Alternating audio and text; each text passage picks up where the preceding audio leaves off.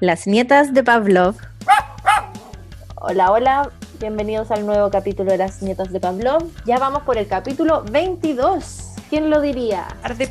Eh, Ardepato. De antiguo. lotería. Oye, quizás deberíamos haber hecho un capítulo de patos, no se nos ocurrió. Siempre se nos ocurren estas cosas tarde. Sí, qué mal. Hola, soy Pamina Horlager, médico veterinaria, eh, máster en etología aplicada y animal trainer. Hola, soy Camila Tolchinsky, entrenadora canina profesional y animal training y tengo un hotel y guardería para perritos. Hola, soy Carmen Arroyo, soy médico veterinario, entrenadora animal, diplomada en etología y tengo un hotel pero para caballos. Qué bonito, La información entregada en este podcast está pensada para difundir conocimientos y ser usada de manera referencial. Las recomendaciones dadas son a modo general y pueden no ser aconsejadas en un caso puntual. Este podcast no reemplaza una consulta con un especialista conductual. Eh, antes de comenzar con el capítulo, iba a comentar sobre la lotería, que nuevamente se acumula el pozo, ya que participó, si no me equivoco, solo una persona y no siguió las, indicas las instrucciones como corresponde. Son súper flojos. Muy Sí, y atrévanse, atrévanse Ya a van. participar. Ya van siete premios. Hoy día sumamos el séptimo de Medvetarom, así que no sean flojitos. Atrévanse a participar porque no saben si en algún minuto nos, eh, se nos hablan del corazón y solo a los insistentes participantes les regalemos algo. Así es. o demos más pistas. O, y pueden repetir si ya tienen una planilla de la semana anterior y no pasaron los temas, les sirve para esta semana, si esto es como una lotería. Porque aparte nosotros a veces sacamos ideas de ahí. ¿sí? También, así que motívense porque el que se gane el pozo se lleva hasta ahora siete premios muy entretenidos para su casa. Yo feliz participaría. Es que demasiado buenos premios, yo quiero todos. Sí. Sí. Así que eso, chiquillos, participen. En nuestro Instagram tenemos los premios que ya van acumulados eh, y también las indicaciones de cómo participar. Eh, y para ya empezar con el capítulo propiamente tal, queremos dar unas gracias a nuestros auspiciadores, partiendo con Wicker Pets, biohigienizador para mascotas, Venupet, tienda online de productos de animales y el resto se los iremos comentando en el capítulo. Así que bueno, vamos a partir con el tema central que va a hablar Carmen sobre un concepto bastante interesante en el aprendizaje animal y en el entrenamiento que vendría siendo el contra freeloading. Dale Carmen. Ya. Este tema, este concepto, más que ser un concepto de entrenamiento, es un comportamiento o fenómeno que se ha estudiado bastante en la naturaleza, en los animales, se ha estudiado en varias especies, y que se refiere a que un individuo va a mostrar una propensión a escoger la comida por la que tiene o los recursos por los que tiene que trabajar frente al mismo recurso que esté a libre disposición. Este término por primera vez se acuñó como contra freeloading, que contra freeloading no tiene una como traducción al español, se ocupa simplemente la palabra en inglés y que sería algo aproximado como contra abastecimiento libre, pero no es exactamente, así que se ocupa simplemente el contra freeloading y se acuñó por primera vez en el año 1963 por el psicólogo comparado Robert Jensen. Él hizo un experimento donde con ratones los ponía en una jaula o en un espacio donde tenían comida libre de disposición en un plato y también tenían una palanca que podían presionar para obtener comida. Y en general, la mayoría de los ratones prefería presionar la palanca y obtener comida así que ir y sacar la comida que tenían disponible libre. Como se imaginarán, esto es bien como contra, eh, como contracorriente o contra lo que uno pensaría que se da normalmente. Uno cree que todo el mundo quiere todo gratis en la vida, ¿cierto? Así es. Claro, que queremos en el fondo hacer eh, lo menos posible o en la escala de, eh, de la economía del comportamiento, que se hable, que lo podemos hablar en otro capítulo también, que los animales van a tender a tratar de gastar la mejor menor cantidad de energía posible para obtener algo. Y esto es como para ahorrar energía porque la energía es supervivencia al final.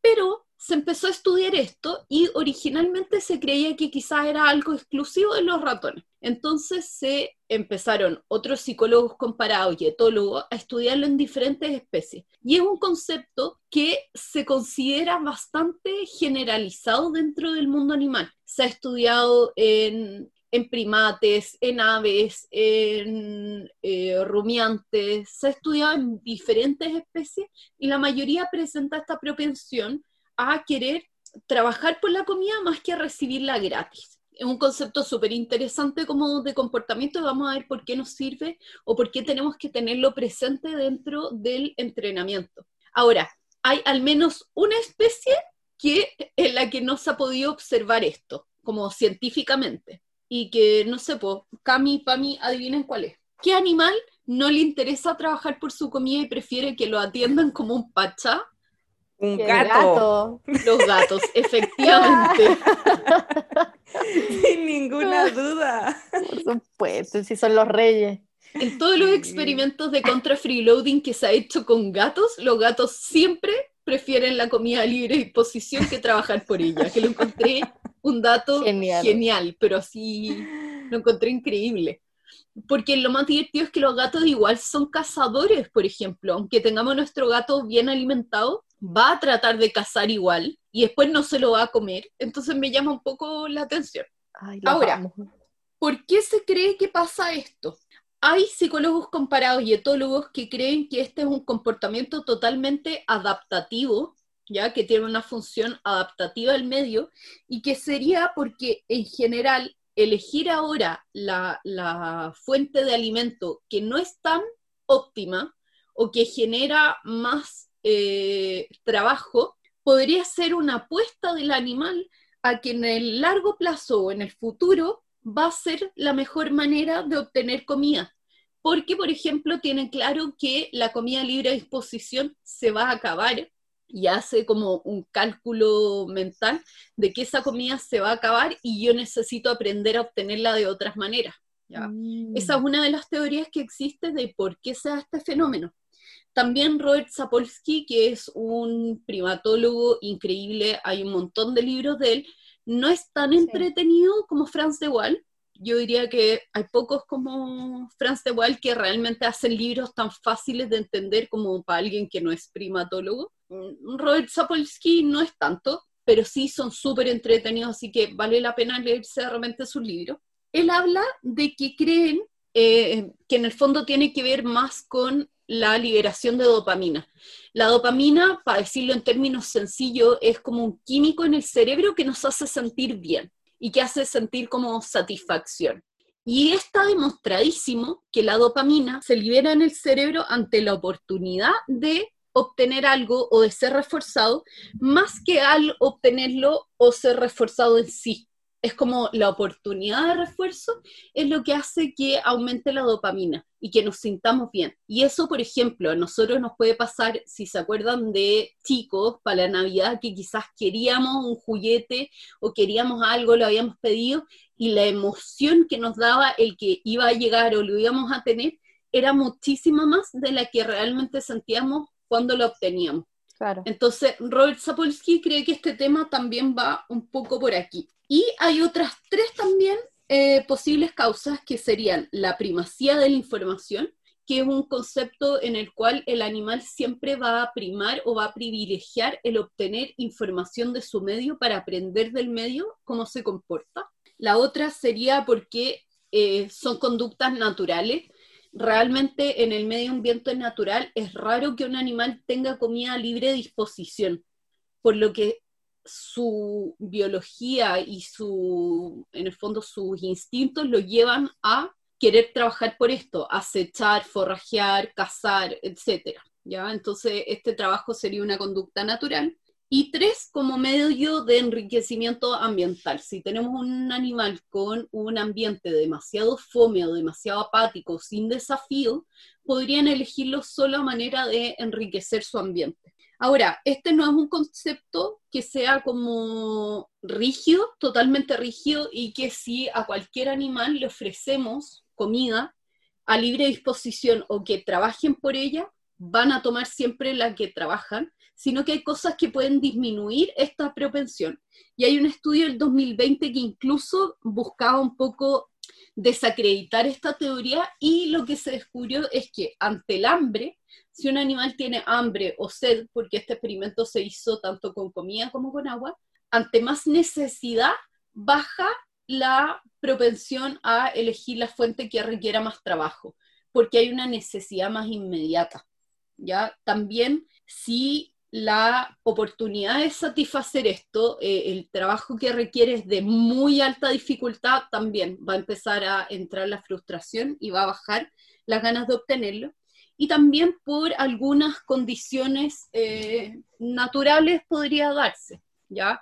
Como eh, esto de los gatos, que los gatos como que rompen esta teoría de varias maneras. Es que eso es lo máximo. Lo encontré increíble. De Big Boss. ¿Ya? Ahora, para la gente que nos esté escuchando y que crea que esto, porque la gente de la escuela como del conductismo, hierven de furia cuando escucharon esto por primera vez.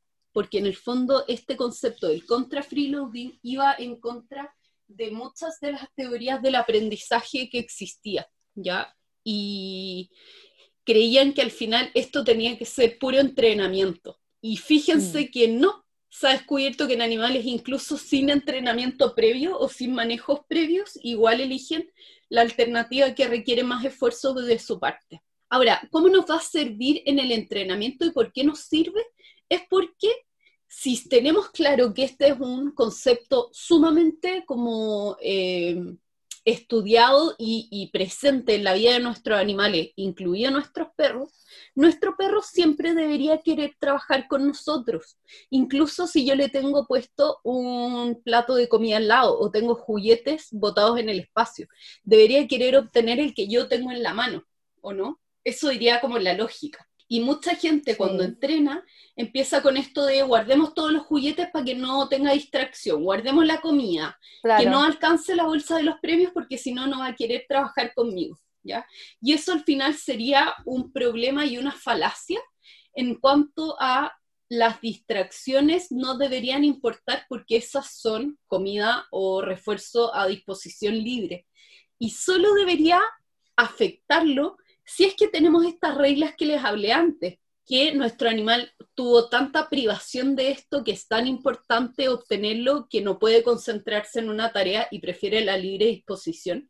Por ejemplo, si estamos trabajando con comida que esté con demasiada hambre, que no sería lo óptimo, que lo que le estamos pidiendo sea tan difícil que no valga la pena y sería también, de nuevo, un error de nuestra parte porque significa que subimos el criterio a niveles que nuestro perro o nuestro animal no lo puede manejar, o conductas propias de nuestro animal. Entonces, ¿quién nos habla de esto? Para mí el contra freeloading, desde que lo escuché, creo que tiene que ser, y le doy las gracias, como hay un podcast que se llama Drinking from the Toilet, como bebiendo del excusado, del water, del baño, del, inodoro eh, en que la Hannah Branigan, que es la creadora de este podcast y la conductora del podcast, entrevista a Chris Patel, que es un médico veterinario, etólogo que, se, eh, que estudia mucho el comportamiento, y ellos hablaban de este término, y desde que lo escuché ahí, y lo había leído en este libro de Robert Sapolsky, me encuentro que me hace mucho sentido como una herramienta de diagnóstico y creo que eso la deberíamos tener claro al momento de trabajar con un animal.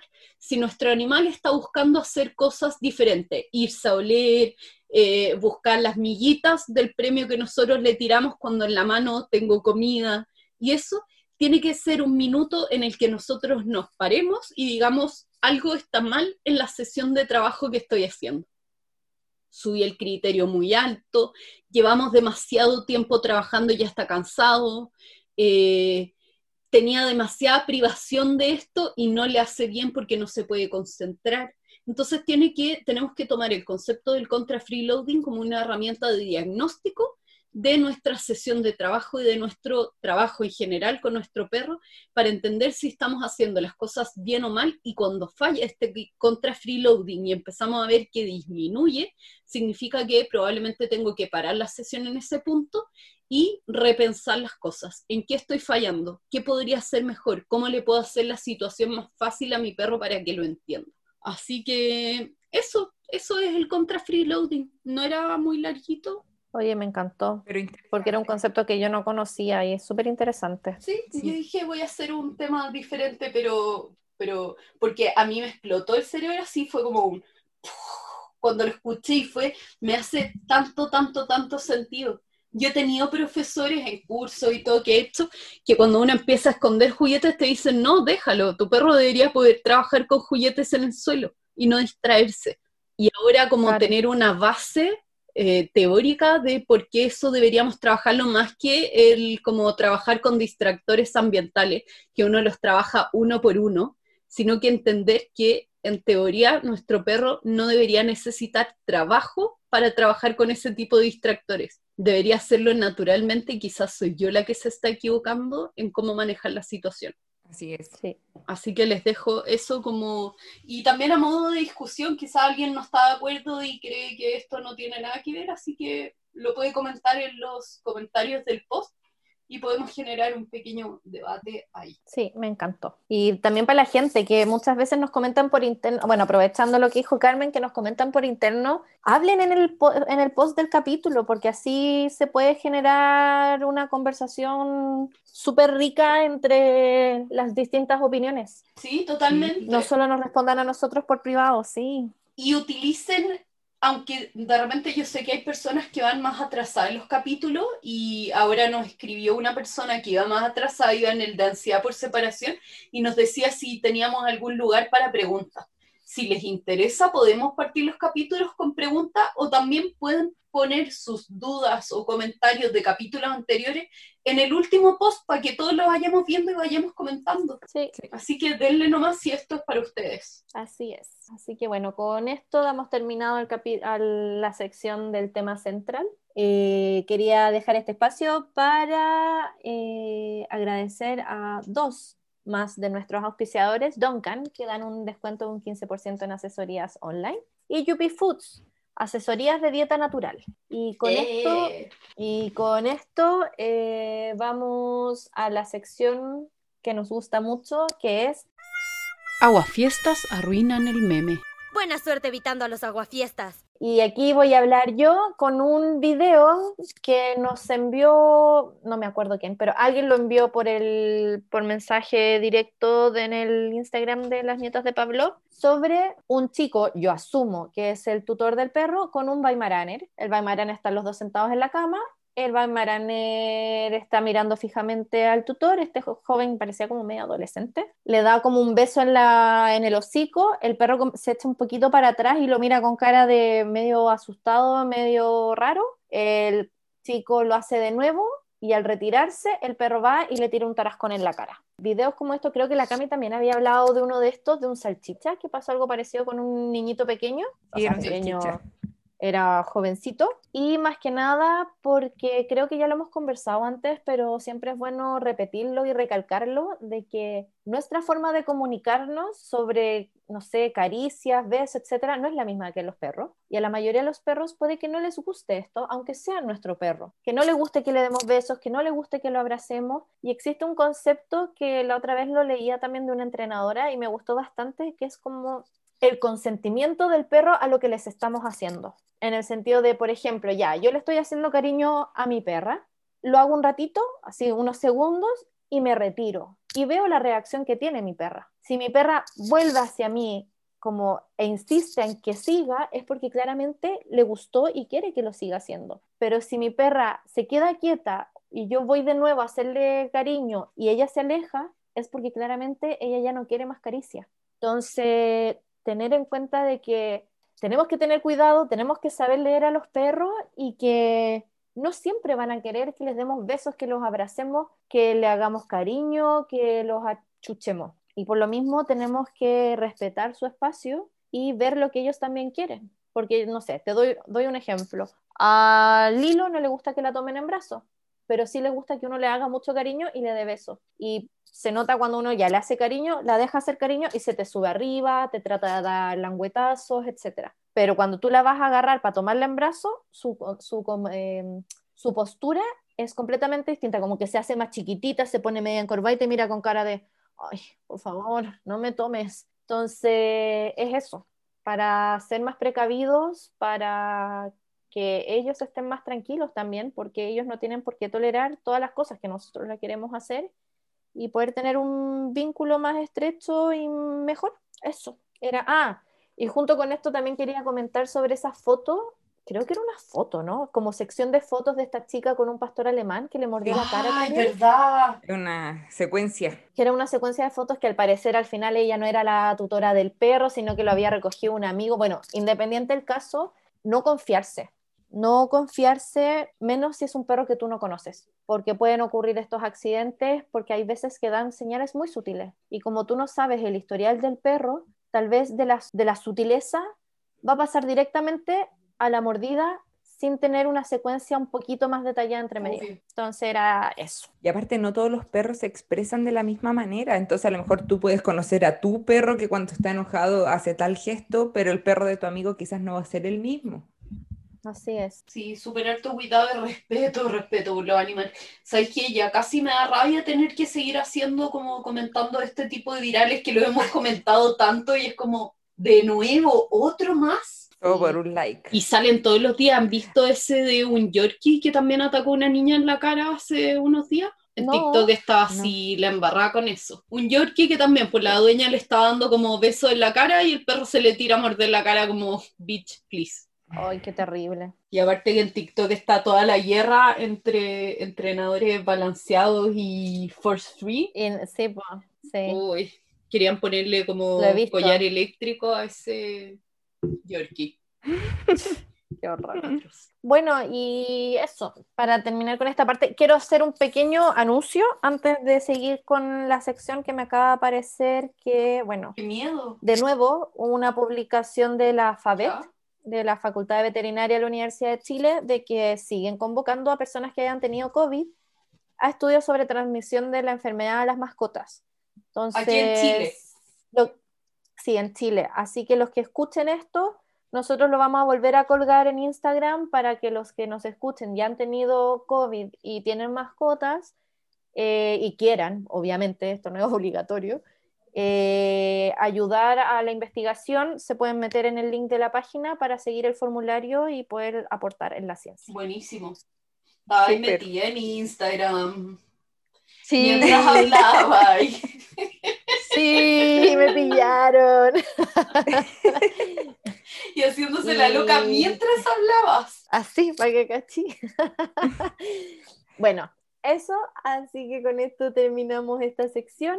Nuevamente agradecer a otros de nuestros colaboradores, o sea, auspiciadores, perdón, el perro de tela, que hace correas y collares con género reciclado, que tenemos los que nos escuchan un 15% de descuentos con el código Las Nietas de Pavlov, todo en minúscula y junto. Y a Medvetarom, fitoaromaterapia científica. Y con esto le doy el pase de nuevo a Carmen, que nos va a hablar sobre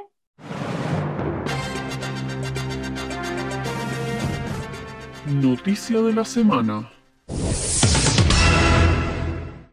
Em, bueno, yo no había hecho mi tarea porque estaba tan feliz de tener contra freeloading, trabajado, estudiado y todo, que se me olvidó la noticia, pues así que bueno, les voy a tener que hablar de una a la rápida, que vamos a hablar de esta noticia que salió que es un descubrimiento bueno para Latinoamérica y para Chile, que este descubrimiento de una especie nueva de dinosaurio en eh, la región de Atacama, aquí en Chile. Es- se trata de un dinosaurio que vivió hace aproximadamente 66 millones de años. Es un fósil que lamentablemente no fue encontrado ahora, fue encontrado hace muchísimo tiempo, pero ahora ya se comprobó que era una especie diferente y todo lo que conllevaba esto. Y se trata de un ejemplar que se bautizó la especie como Aracar licanantai, que significaría osamentas atacameñas en lengua kunza, que es un pueblo de la zona. Y pertenecería al grupo de los titanosaurios, que son estos animales herbívoros cuadrúpedos de cabeza pequeña y de cuello largo y cola larga. Me acordé como de pie pequeño. de pie pequeño. Sí, qué Me bonito. encantaba, qué pequeño. Qué buena película. Demasiado buena. Eh, se trata de un ejemplar que es un em, adolescente o un subadulto de alrededor de 6 metros de largo, así que se cree que probablemente podría haber llegado a los 8 metros de largo si hubiera alcanzado su tamaño adulto. Y es solamente el tercer dinosaurio no aviar descrito en Chile. Teníamos puros voladores en este, en este país. Y lo, bueno, obviamente no, no preparaste la noticia, pero ¿y cuáles serán los otros? Te puedo decir, po. te puedo decir, lo tengo aquí. Agarro una página completa. Lo tengo aquí. El otro es el Atacamatitán chilensis. No, espera, Atama Atacamatitán. Ataca. Atacamatitán Chilensis. chilensis. Y el Chilesaurus diegosauresi. Claramente eso lo, descri- lo describió un Diego Suárez. O sea, Oye, pero eran, parece que todos de cuello largo, porque el otro, el, el Diego, ¿cómo era? Chilesaurus ¿Diegosaurus? Diego Suárezi. Como Diego Suárez con una I final. De verdad, ese weón tiene que haber sido el que lo descubrió. Sí, Chilensis, Sí. ¿o no? No, no, no, po, el Chilesaurus Diego Suárez es Eso así era, nomás. Chilesaurus Diego Saures. Está googleando. A ver. No, este no, este era de patas cortas, o sea, de manos como medio T-Rex. Así que, para que Oye, qué interesante. El hallazgo de este fósil se hizo en los años 90, pero la noticia sale como un poco ahora por ya eh, la definición de esta especie como una especie nueva para el país. Mm. Porque tal vez puede ser que antes lo hayan, hayan pensado que era la misma que la tacameña. Sí, y que se estuviera estudiando bien de qué se trataba, porque con los fósiles no tenemos mucha información y hay que hacer harto, harto estudio. Y en Chile, no digamos, de repente va a salir un paleontólogo que me va a venir a funar, pero no, digamos, si me puedo imaginar cómo funciona con todas las demás ciencias, no digamos que tenemos mucho presupuesto para andar haciendo mucha Sí, pues, no, investigación, así que probablemente esto ha salido la investigación de, del bolsillo de muchos paleontólogos y investigadores. Sí. Así que esa es la noticia. Oye, a pesar de haber sido una de la marcha, una noticia en la marcha, estuvo muy interesante. Interesante, ¿cierto? Sí. Sí, tuvimos a unos pequeños, fresquita. muy pequeños. Sí, fresquita, eso es lo más importante. Recién salía del horno. Así es. O sea, salía del horno hace, uy, los 90, ¿cuándo fue? No, pero la noticia, po. Ayer. ¿Vieron ese meme que lo encontré? Nunca alguien había explicado tan bien mi mente, como, ¿hace cuánto fueron los años 90? Hace 10 años. ¿Hace cuánto Ah. fueron los 2000? Hace 10 años. ¿Hace cuánto fue Sí. el 2017? Hace un año. Y el 2018 hace un año. Y el 2020 no pasó. Tal Para cual. mí todo fue ayer. Sí, también. y El otro día. Sí. Una que fue hace 10 años, el otro día. Sí. Completamente de acuerdo. Bueno, y con esto seguimos con nuestro último eh, auspiciador y uno de los más recientes, que es Barf Chile. Muchas gracias por confiar en nosotros. Ellos realizan dietas naturales para mascotas. El otro día estuvimos hablando con, el, con uno de los fundadores de Bar Chile. Así que le mandamos muchos saludos eh, y gracias por el apoyo. Ahí tenemos que organizar algo con ellos. En verdad, con todos nuestros auspiciadores deberíamos organizar algo. Pero Así Sí. es, Invitación. exceso de proyectos y poco tiempo para gestionarlos. tal cual. Así que bueno, tal vez después de que Carmen termine con su curso ya podamos eh, ver un poco más el tema de, Invitados. de invitados. Así que bueno, con esto le doy el pie a la última sección, que es nuestro personaje histórico, que Cami nos va a hablar de ello. Dice que es súper largo, vamos a ver si está en lo cierto o no. Dale, Cami. Ya, yo les voy a hablar de la oveja Dolly, que es el clon más famoso del mundo, pero al final les voy a explicar por qué se me ocurrió la oveja Dolly. no les voy a dar spoiler del final. Bueno, les voy a contar un poco de la oveja Dolly. Ella nació el 5 de julio de 1996 y fue el primer mamífero clonado a partir de una célula adulta. Eso es importante, no es el primero clonado de la historia, sino que de una célula adulta. Antes se sacaban de embriones, de feto, cosas así, el material genético. Sus creadores fueron los científicos del Instituto Roslin de Edimburgo, de Escocia, y fue eh, Ian Wilmut y Kate Campbell. Eh, su nacimiento no fue anunciado hasta siete meses después, que fue el 22 de febrero del 97, porque querían asegurarse de que había nacido bien y que iba creciendo bien. Eh, fue el único cordero resultante de 277 fusiones de óvulos anucleados con núcleo de células mamarias. ¿Ya? Eh. ¿De dónde? Sí, hubieron muchas pruebas. Eh, ¿De dónde viene el nombre? Y aquí voy a citar, citar lo que dijo Wilmut. Dolly proviene de una glándula mamaria y no pudimos pensar en un par de glándulas mamarias más impresionante que las de la cantante Dolly Parton. ¿Quién es ella?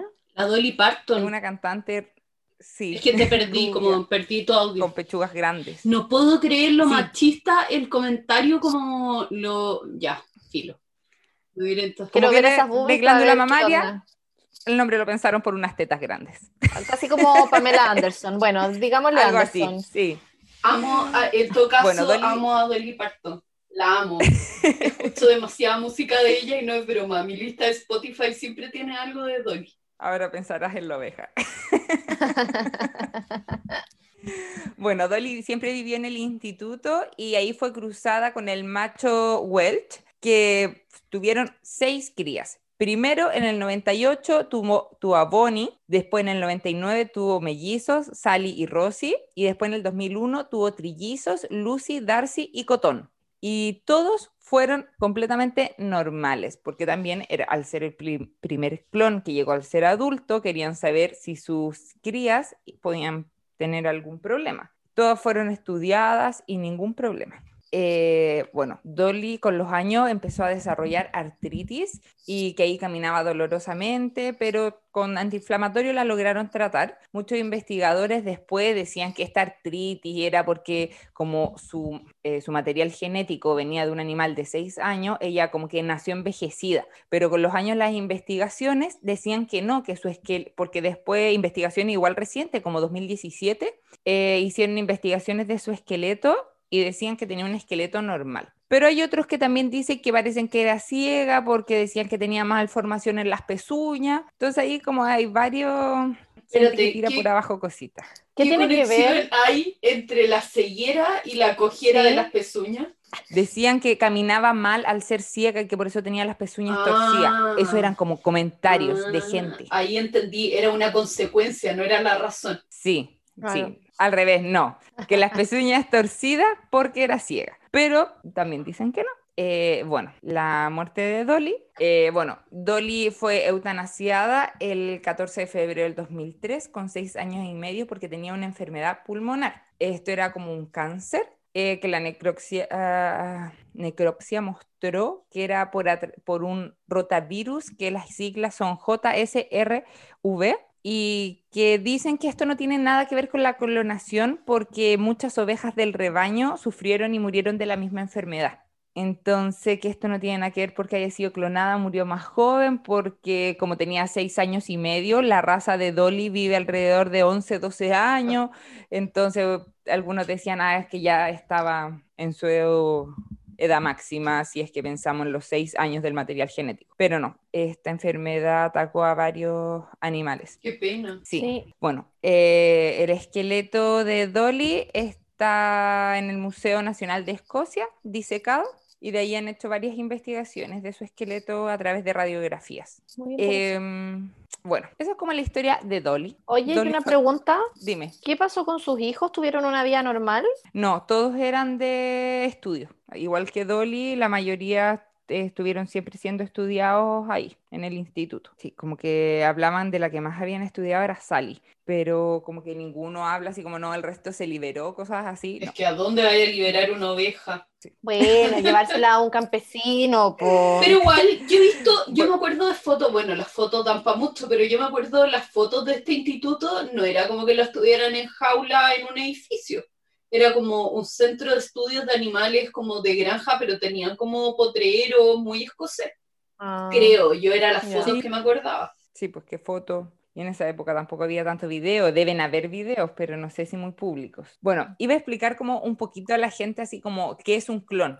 Y la clonación consiste en hacer una copia idéntica de un organismo, o sea que sacan la secuencia completa de su ADN. Eh, entonces, por eso el clon es idéntico al otro individuo porque lo ponen en un, núcleo, en un óvulo que le sacaron el núcleo. Entonces le sacaron el material genético del otro animal que donó el núcleo. Pero, aunque son genéticamente idénticos, igual tienen algo del, del individuo que donó el óvulo, porque la mitocondria no está dentro del núcleo, sino que se encuentra eh, Fuera. suelta en el óvulo. Entonces, eso sí lo aporta el animal que donó el óvulo. Por ejemplo, les puedo contar de Dolly. Bueno, Dolly se sacó el material genético de una oveja blanca, ¿ya?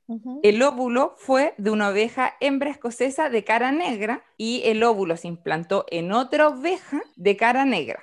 Pero esto lo hicieron a propósito, a ver si sacaba algo de estas dos ovejas, pero no, completa, eh, Dolly fue completamente igual que el organismo que le sacaron el ADN, que fue de cara blanca completa. Claro, pero y, y los hijos de Dolly, Todos fueron blancos, Mm. porque también el otro macho era blanco. No se especifica mucho, pero en las fotos todos se veían blancos. No se vio ninguno de carita negra. Ahora, tengo una duda. Eh, ¿Se podría hacer como un autoclon? Porque tú decías lo de las mitocondrias, pero si el óvulo lo sacaran de la misma mamá de Dolly, ¿o habrá un Yo rechazo creo en que ese sí caso? se, no, yo creo que sí se podría hacer, pero yo creo que lo hicieron a propósito, así como para ver si sacaba algo del otro, o si al final era el puro AD, la- el ADN, ¿no? No, pero me refiero, ¿se podrá como hacer un autoclon? Como, porque en todos estos experimentos se- que yo he leído, se saca un óvulo de un individuo y el material genético se saca de otro. De de otro. otro. Entonces siempre hay dos individuos, pero me refiero, ¿se podrá hacer de uno solo? No, y siempre hay tres individuos.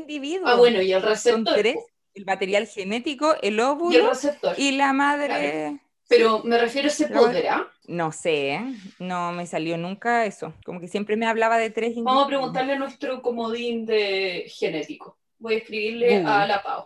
Sigue contando, voy a ver si la Pau me pesca. Eh, eso fue como, en resumen, cómo hicieron a Dolly, eh, quiénes fueron los que estuvieron en el proceso, que hubo dos ovejas de cabeza negra entre medio. Bueno, el 2004 se clonó un ratón usando un núcleo de una neurona olfativa, lo que demostró que el núcleo del donador puede provenir de cualquier tejido del cuerpo del habitante, mientras este tejido no se divida por sí solo que ahí es como más biológica toda la respuesta. Eh, y bueno, y el perfeccionamiento de esta técnica ha significado que la clonación a animales ahora resulta más barata y más fiable, y esto ha creado un mercado de servicios comerciales que ofrecen animales domésticos clonados. Y ahí es donde quería ir. Eh, bueno, también ofrecen crías de ganado de elite, que eso se está ocupando mucho, o por ejemplo, eh, perros de trabajo que eran súper buenos, los quieren clonar, caballos de carrera que eran muy buenos, eh, ganado de elite, también los quieren clonar porque aquí decían que se iban evitando enfermedades hereditarias. Entonces, por ejemplo, habían unas enfermedades que tenían las vacas y en vez de estar curando a todas las vacas, se preocupaban de curar a una, de que esta vaca no tuviera la enfermedad y después clonaban a esa vaca, que decían que era más barato. Mira. Bueno, aunque dice que esto está más barato, tiene igual un precio como de 100 mil dólares. Barato, pues, regalado. Pero eso es por otro- animal, ¿o no? Por clonación. Sí, y Mm. por intento. Ah, que ni siquiera te puede resultar. Sí. Em, bueno, y a donde yo quería llegar era las clonaciones de animales domésticos.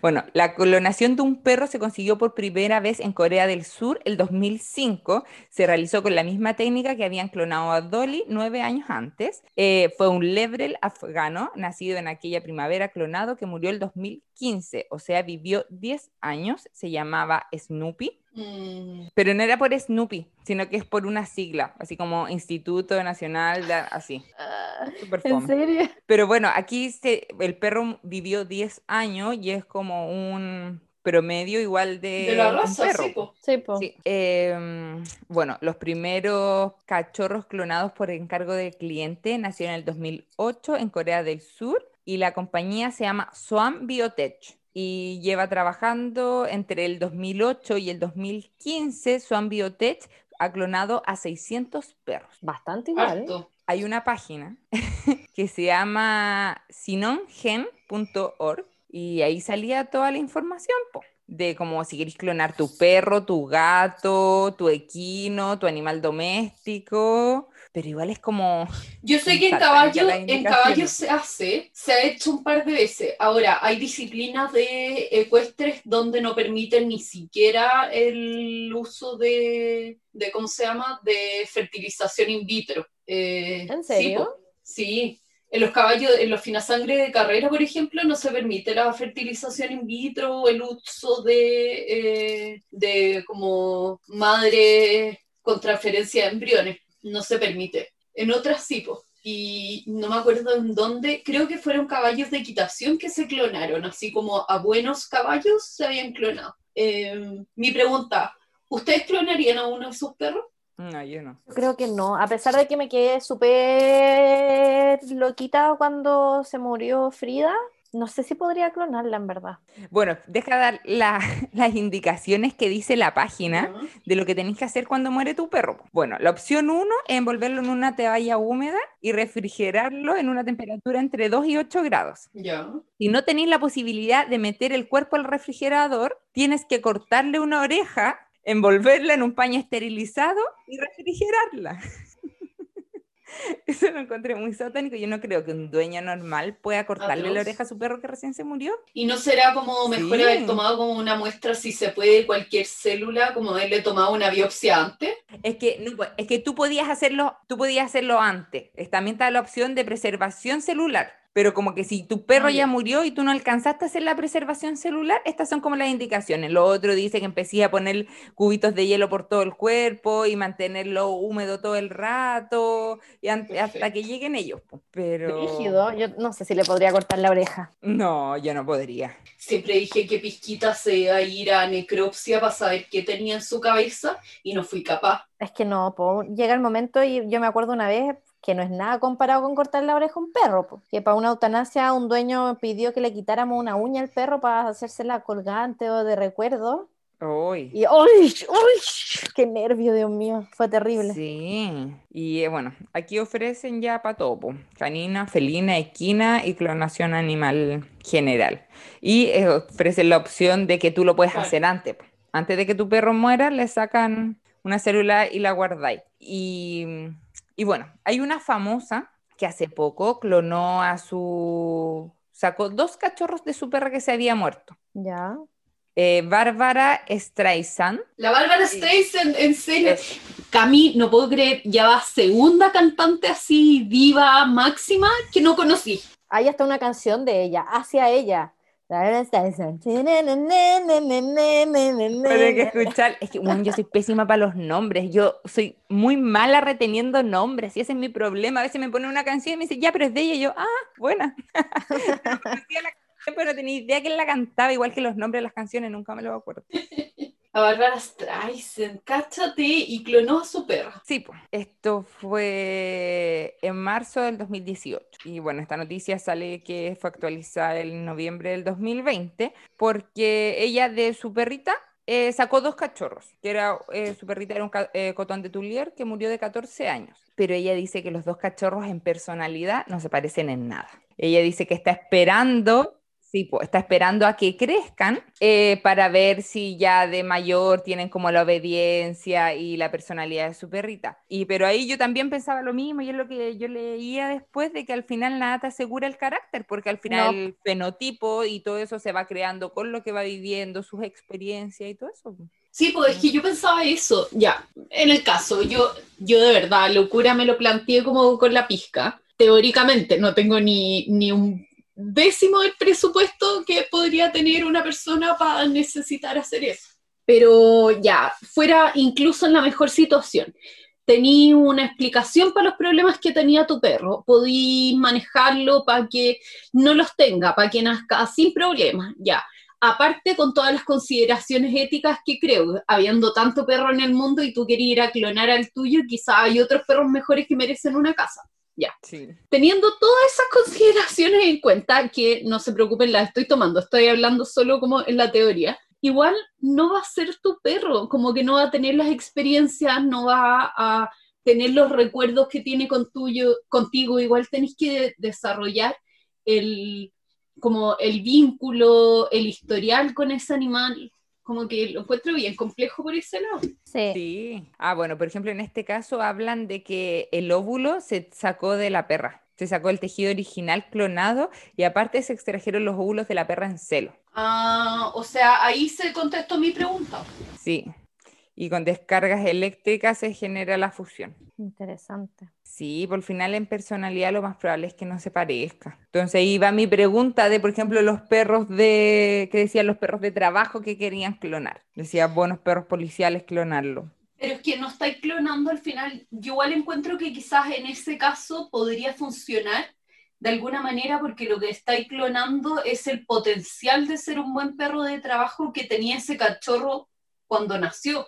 ¿Cachai? No estáis, clonando el trabajo que se hizo después, pero sí la base que te da para ser un buen perro de trabajo y que no vaya a generar miedos gatillantes que tuvieran un componente epigenético. Eh, enfermedades predisponentes que quizás no vaya a saber hasta que tenga 15 años si las va a tener o no. Y clonándolo, que ahora, no estoy diciendo que esté bien para nada, pero entiendo la lógica detrás, ¿cachai? Para una razón así. Sí. Pero por razones emocionales, ahí es donde creo que no tiene tantos beneficios. No, pues porque al final yo creo que igual siempre vaya a estar como Comparando aparte. expectante, e- eso, Sí. comparando y expectante a que sea como fue tu perro y puede Sí, que no lo sea y eso también te va a generar una frustración y tal vez no, no sé cómo explicarlo, pero tal vez no generes ese vínculo que podrías generar con otro perro o con ese mismo perro incluso, sino que siempre vas a estar pensando en el, oye, pero pucha, la cloné y no se parece a la Juanita. Y yo quería que volviera la Juanita. Entonces, Es que Es ese es el problema porque hay páginas chinas que te lo venden así, como tú vas a tener de nuevo a tu perro, casi que va a ser idéntico en personalidad y en todo. El problema es cómo te lo venden porque también es N plata y que te quieren conquistar.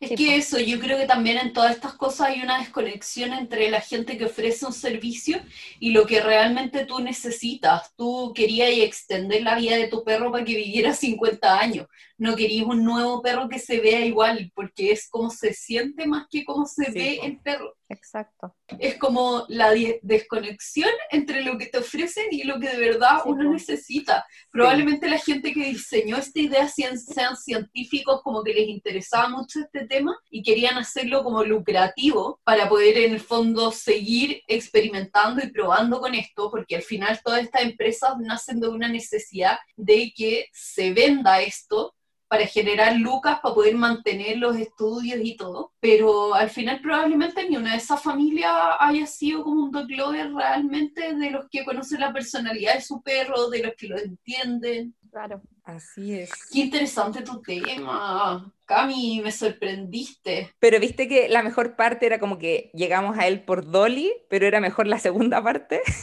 por eso era largo. Sí, está muy bueno. Merecido, está bien. Así que está bien. No, no te vamos a cortar. No es necesario. Lo resumí, sí. Dije, partes no las leí, las resumí. Muy bien, muy bien, eso hay que hacer a veces. Síntesis, síntesis. Muy bien. Eh, bueno, con esto damos finalizado el capítulo de hoy. Ojalá les haya gustado. Eh, queremos agradecer nuevamente a nuestros auspiciadores por confiar en nosotros y gracias por el aguante. Y, Totalmente. y, y algo más iba a decir. Ah, y por favor, concursen en la lotería. No se van a arrepentir. Cuando ganen, cuando ganen, el que gane lo va a disfrutar. Así que a ponerse las pilas, a seguir las indicaciones. Y trabajen, pongan en efecto, demuestren que ustedes también siguen el principio de contra freeloading al revés de los gatos. Quieren todo gratis y no quieren trabajar por él. Así que, sí, muy bien, sí, son todos unos gatos aquí flojos. Así que eso, jueguen, concursen y cualquier cosa. Si tienen preguntas, como mencionó Carmen en algún momento del capítulo, póngalo en los posts, en el último post del capítulo y así vamos generando conversación y haciendo esto también un poco más, más dinámico. Sí, no importa Bacán. que atrasado, entendemos que hay gente que llegó después, que cada uno va a su ritmo, que a veces están muy estresados y no nos han escuchado. Así que eso. Ya pues. Nos vemos en el Chao. próximo capítulo. Chao, chao.